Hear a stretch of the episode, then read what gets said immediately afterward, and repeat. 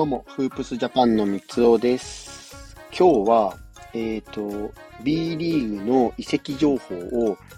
今回も取り上げていきたいと思います。ちょっと日々ね、あのー、移籍情報がどんどんどんどん更新されるので、記事では追いつかなかったので、もう音声でどんどんどんどん、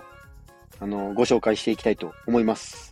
ちょっとあの、各チームごとね、まとめられるような記事なん、記事とか、SNS 用の画像とかもちょっと制作していますんで、そのあたりは、えっ、ー、と、Twitter とか見てもらえると、えっ、ー、と、嬉しいです。早速、本題の、えっ、ー、と、B リーグの移籍情報を、えっ、と、まあ、これは B1 に限るんですけども、取り上げていきたいと思います。えっ、と、B1 の僕は今日はね、2チーム取り上げようかなと思っていて、えっ、と、あ、3チームかな ?3 チームちょっと取り上げていこうかなと思うんですけども、まずは、もうビッグニュースかなと思います。広島の辻直人選手の移籍先が群馬に決まりました。いや、これビッグニュースかなと、個人的には思います。いや、辻選手が次に選んだ先は群馬。群馬か。これ来年めちゃくちゃ面白くなるんじゃないですか？東、群馬多分東地区に入るんで、また強豪揃いの東地区になるかなとは、個人的には思っていまして、で、まあ、群馬に関してはマイケル・パーカー選手とか、えっ、ー、と、八村アレン選手、えー、波里成選手とか、あの、契約の継続してる選手も結構多い中で、今回辻直人選手新規参入ですね。また、これまたひ、あの、広島からのビッグゲスト、ゲストじゃないか、もう、もうビッグ加入、ビッグトレードですね。これ大きい加入だったんじゃないですかね、群馬にとっては。なので、まあ、辻直選手といえばね、日本代表も経験しつつ、えっ、と、川崎ブレイブサンダースから、えー、広島、ドラゴンフライズのこのチャンピオンシップ出場なんかの貢献にも非常にこう、貢献しているっていう、もう日本を代表するシューターの一人ですよね。僕なんか高校時代とか大学時代も見ているんで、もうすごくこう、なんていうんですか、一ファンぐらいのレベルでもう見てきている選手ですね。大学時代なんかこう、打てば入るぐらいのイメージが強かったんで、そこからこう大学じゃなくて間違えた。B リーグでも活躍してて、もうかなりのこう多分認知度と人気度を誇っている選手の一人かなと思います。で、群馬に関してはね、あの、オープンハウスアリーナが、えっ、ー、と、新しく今年からできているので、また来シーズンの一発目から、群馬で辻直人選手が見れるっていうのがね、またここが面白くなるんじゃないかなと思います。個人的には波里選手とのその、どういうふうにこう、こうマッチしていくか、噛み合って、噛み合わさっていくのかっていうのがすごく楽しみですね。波里選手、こう、ピックアンドロールとかすごく上手くて、あの、ビッグマンに合わせとか、そういうのも上手いんですけども、ビッグマンに合わせると見せかけてのキックアウトで外で辻直人選手が待ってたら、これまためちゃくちゃ面白いかなと思います。なので、来シーズン群馬、要チェックになるかと思いますえっ、ー、とですね、次。二つ目。えっ、ー、と、秋田、ノーザハピネッツを取り上げます。またこれもね、東地区なんですけども、横浜にいた、えっ、ー、と、赤穂ライタ選手が、秋田に契約が決まりました。あの、横浜ビーコルセアーズで、えっ、と、なんだっけ、自由交渉になってたのかなで、えっ、と、次どこか行くんだなとは思ってたんですけども、この度ね、秋田ノーザンハピネッツとの契約が決まったと。横浜に行ってから結構こう、プレイ時間もすごく伸びていて、で、僕自身には、僕自身はちょっと残留するのかなと思ったんですけど、今回ね、まさかの移籍しちゃ、移籍して、で、赤穂選手と、今回ね、秋田に関しては、熊谷選手も補強に成功しているので、これまた、なんていうんですか、東地区激戦になりますよね。さっきの群馬も東地区になる可能性あるし、秋田も、ぐあの、こう今回の熊谷選手、赤穂選手がまた固まってくるんで、東地区の優勝争い、これ、要チェックになるかと思います。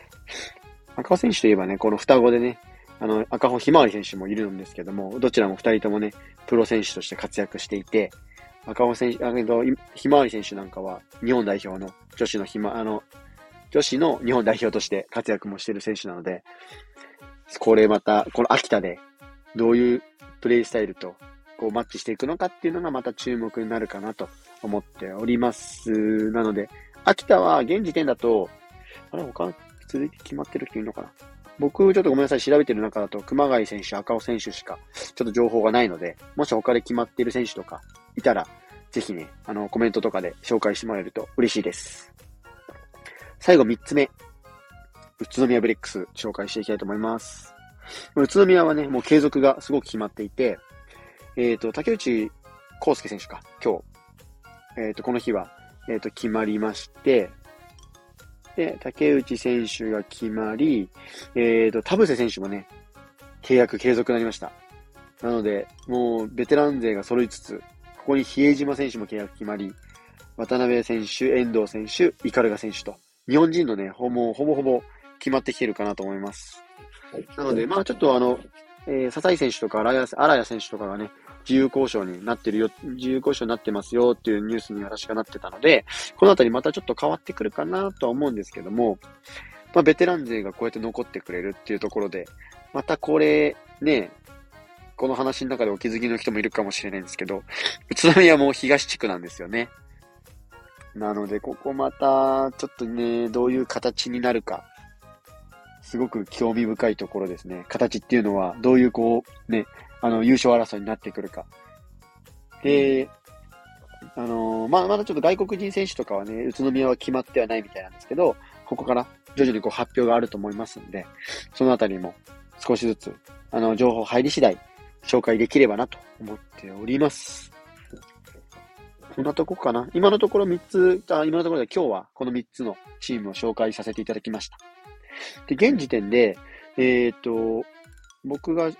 てる中では、えっ、ー、と、まだちょっと発表されてないチームもちらほらあるんですよ。で、千葉ジェッツは金近選手が、えっ、ー、と、まだ、金近選手しか、あの、契約の話っていうのは多分出てなくて、で、あとは、えっ、と、全く出てないのがアルバルク。アルバルクに関しては、その自由交渉になっている選手が多くて、ちゃんと契約っていう選手がまだ出てないので、自由交渉はほとんど自由交渉になってってるかな？笹倉選手、岡本飛龍選手、藤永選手、田中大輝選手、で、アレックス・カーク選手も自由交渉になっているので、このあたり、こう、ちょっとなんか思いっきり変わってくるのかなとも思いつつ、どうなるか、ちょっとまた情報入り次第ね、紹介できればと思っております。あとは3円もまだロスター発表なくて、島根と、あと長崎もないんですかね。あの、せあの正式な、その、選手の発表っていうのが、まだないので、なので、選手の発表がまたちょっと入り次第、この配信で随時紹介していければなと思いますので、なので、えーと、皆さんもまあ SNS とかチェックされてるとは思いますが、ぜひね、チェックしてもらえると、あ音声の方向、こちらもね、えっ、ー、と、聞いてもらえると嬉しいです。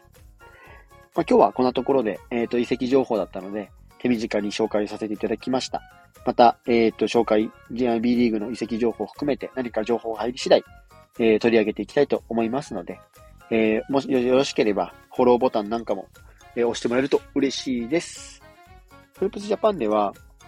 NBA や B リーグ、大学バスケなどバスケットボールに関する情報を日々配信しております。概要欄にリンク貼っておきますので、ぜひチェックしてみてください。以上、フープスジャパンの三つおでした。それではまた。